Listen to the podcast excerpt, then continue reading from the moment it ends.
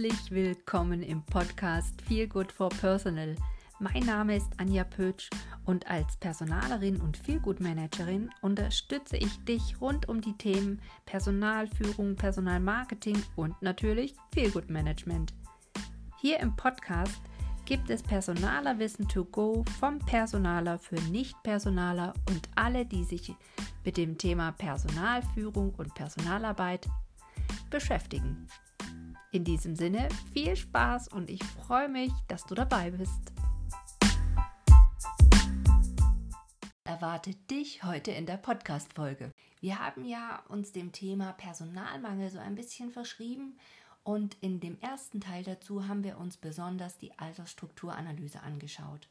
In der heutigen Folge betrachten wir mal das Thema Arbeitsbewältigungsfähigkeit Gesundheit, welche Kennzahlen da vielleicht wichtig sind und ich steige auch gleich in die Vollen ein und frage dich, was würdest du sagen, wenn ich dich frage, fühlst du dich deinen Arbeitsaufgaben gewachsen? Bist du körperlich und geistig fit? Wie würdest du deine Arbeitsfähigkeit aktuell beschreiben? Das sind vermeintlich banale Fragen, wenn man sie sich jedoch mal ein bisschen auf der Zunge zergehen lässt, was würde man da tatsächlich sagen? Fühle ich mich immer meinen Aufgaben gewachsen oder habe ich Tage, an denen das nicht so ist? Wenn ja, wie viele Tage habe ich davon? Bin ich denn auch körperlich und geistig fit? Was beschäftigt mich? Was bewegt mich? Und wie würde ich meine Arbeitsfähigkeit vielleicht in Prozenten beschreiben?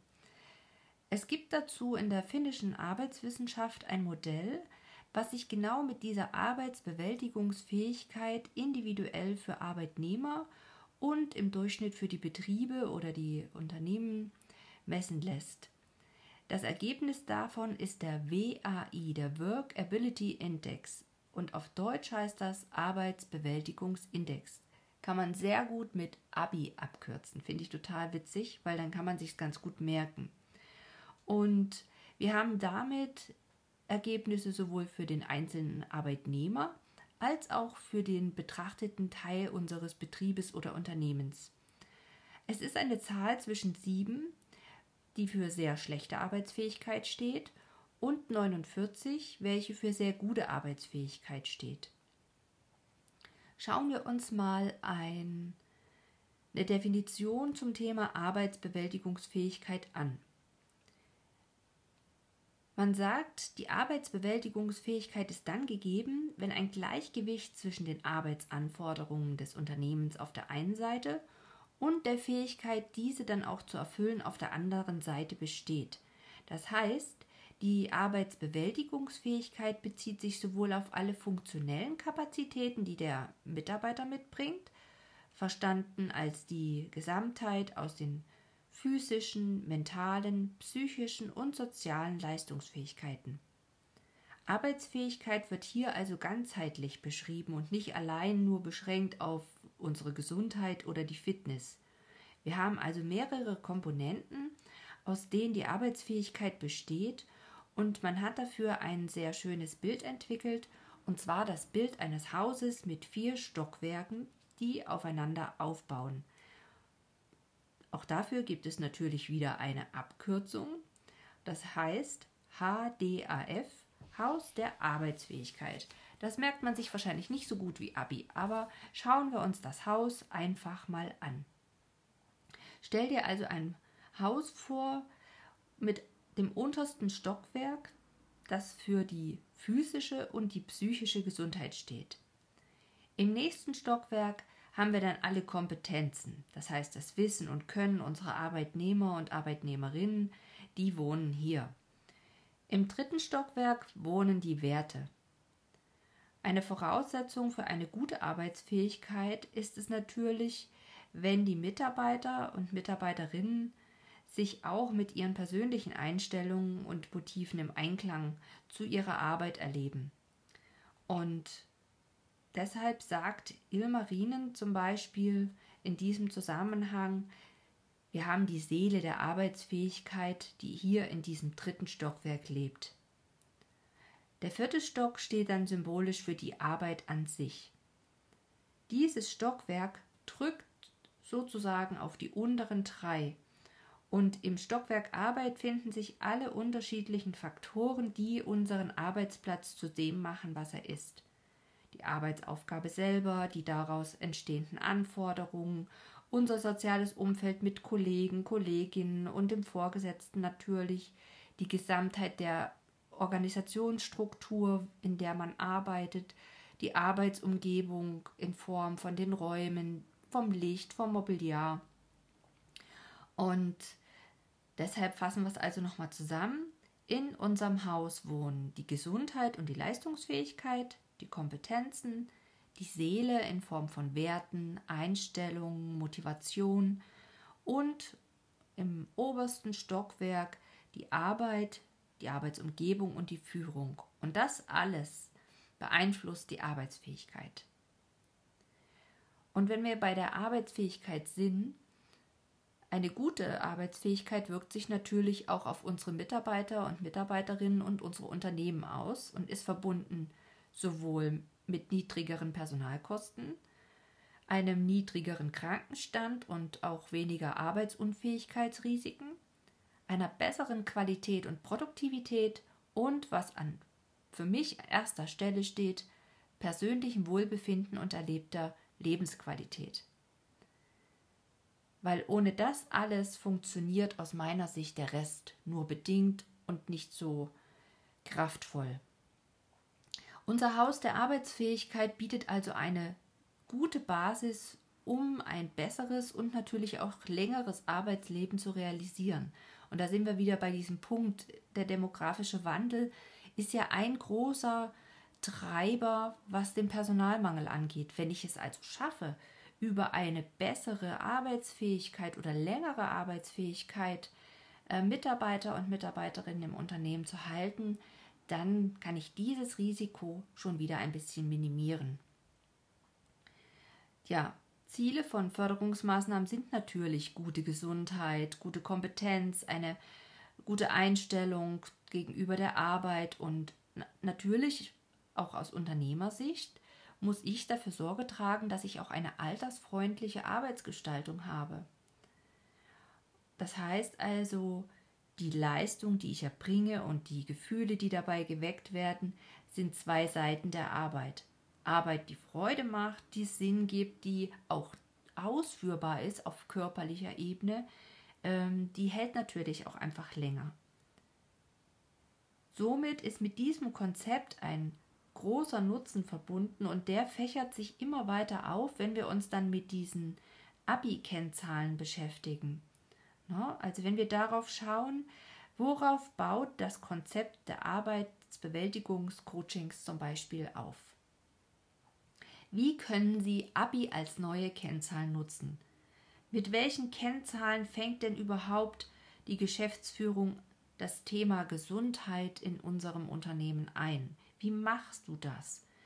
Sicherlich gibt es ganz häufig, dass ich mir mal aus dem Personalprogramm oder wie auch immer ich das eben erfasse, mal die Fehlzeiten oder Krankenstandsstatistik ziehen kann. Dann werden die Anzahl der Arbeitsunfälle meistens halt auch erfasst und ab und an gibt es auch eine Firma, die eine Mitarbeiterbefragung macht. So dass ich natürlich schon in irgendeiner Form wahrscheinlich Zahlen zur Mitarbeiterzufriedenheit ähm, vorliegen habe oder ich zumindest ein Gefühl dafür habe, wo liege ich denn prozentual mit den Fehlzeiten. Und wenn mich das Thema noch mehr interessiert hat, dann habe ich vielleicht schon mal bei den Krankenkassen gespickert. Da kann ich Statistiken für durchschnittliche Fehlzeiten einsehen und kann dann sehen, aha, alles klar, AOK Sachsen zum Beispiel, wird was mit 8% im Durchschnitt in meiner Branche angegeben. Liege ich da bei 10? Ups, ich muss mehr Gedanken machen. Okay, das heißt also, unsere Arbeitsbewältigungsindexzahlen das sind Kennzahlen, die aber über die reine Gesundheits- oder Krankheitsstatistik hinausgehen. Sie geben uns Hinweise und Indizien darauf, wie die Mitarbeiter und Mitarbeiterinnen subjektiv ihre momentane Arbeitsfähigkeit bewerten. Aus diesem Durchschnittswert ergibt sich dann wieder die Indexzahl und den Status für unser gesamtes Unternehmen. Für diesen Bereich Gesundheitsarbeitsfähigkeit. Und was auch noch ein ganz wichtiger Punkt ist, ich habe hier nicht nur eine Zahl am Ende, sondern ich habe auch schon die Möglichkeit, mir die entsprechenden Ziele daraus abzuleiten. Das heißt also, wenn mein Wert sehr gut ist, wir sprechen hier von einer Punktzahl 44 bis 49, dann geht es darum, die Arbeitskonstellation so wie sie jetzt ist, einfach zu erhalten, daran zu arbeiten, dass es so gut bleibt. Liegt mein Wert zwischen 37 und 43, dann spricht man immer noch von einer guten Konstellation. Das heißt, Schutz- und Förderziel ist hier in diesem Fall Unterstützung. Wenn die Konstellation mäßig ist, also 28 bis 36 Punkte, da geht es dann schon gezielt um Verbesserungen.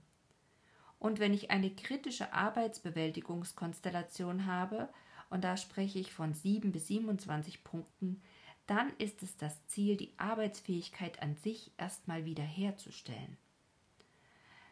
Wie messe ich das, fragst du dich jetzt wahrscheinlich. Was für Fragen stelle ich denn da? Wir haben standardisierte Fragen, die zum Beispiel wie folgt lauten. Wenn Sie Ihre beste je erreichte Arbeitsfähigkeit mit 10 Punkten bewerten, wie viele Punkte würden Sie dann für Ihre derzeitige Arbeitsfähigkeit geben? Glauben Sie, dass Sie ausgehend von Ihrem jetzigen Gesundheitszustand Ihre derzeitige Arbeit auch in den nächsten zwei Jahren ausüben können? Haben Sie in der letzten Zeit Ihre täglichen Aufgaben mit Freude erledigt? Waren Sie in der letzten Zeit aktiv und träge? Können Sie sich vorstellen, bis zum regulären Pensionsalter Ihren derzeitigen Beruf auszuüben? Und das finde ich, sind banal krasse Fragen.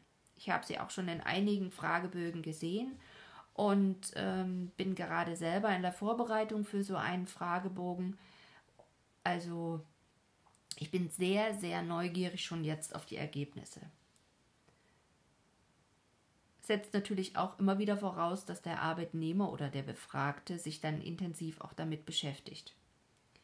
Mit diesen Fragen ergänzen wir die Erhebung körperlichen Beschwerden und Krankheiten, also der Erfassung der Krankenstandstage der letzten zwölf Monate und erfassen sozusagen die gegenwärtige Arbeitsfähigkeit. Wenn ich dieses Instrument nutze, kann ich mich natürlich auch mit anderen Unternehmen und Betrieben vergleichen, die das ebenfalls tun, sodass wir auch gezielt zum Beispiel intern vergleichen können zwischen einzelnen Abteilungen in unserem Unternehmen, wenn wir groß genug sind. Wichtig ist im Anschluss an diese reine Datenerhebung dann natürlich auch die Ableitung von Maßnahmen, um Schutz- und Förderziele erreichen zu können.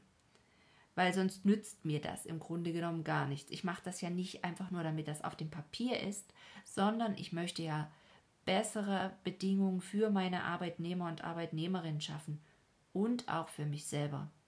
Das finde ich aber ganz, ganz wichtig, dass wir auch uns nicht vergessen.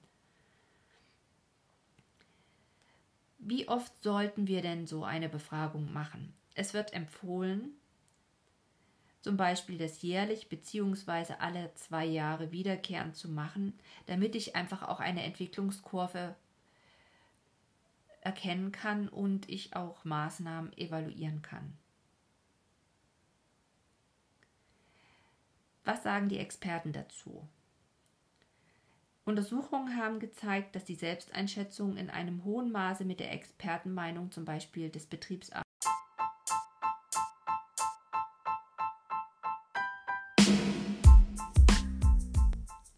Dir gefällt, was du hörst? Dann abonnier doch einfach den Podcast und verpasse keine Folge mehr. Lass gerne eine Bewertung bei iTunes da und empfehle den Podcast an alle, denen die Personalthemen am Herzen liegen. Du hast Themenwünsche oder möchtest gerne mal Gast hier am Podcast sein? Kein Thema. Dann einfach eine kurze E-Mail an frechmut.gmx.de. Ich freue mich drauf.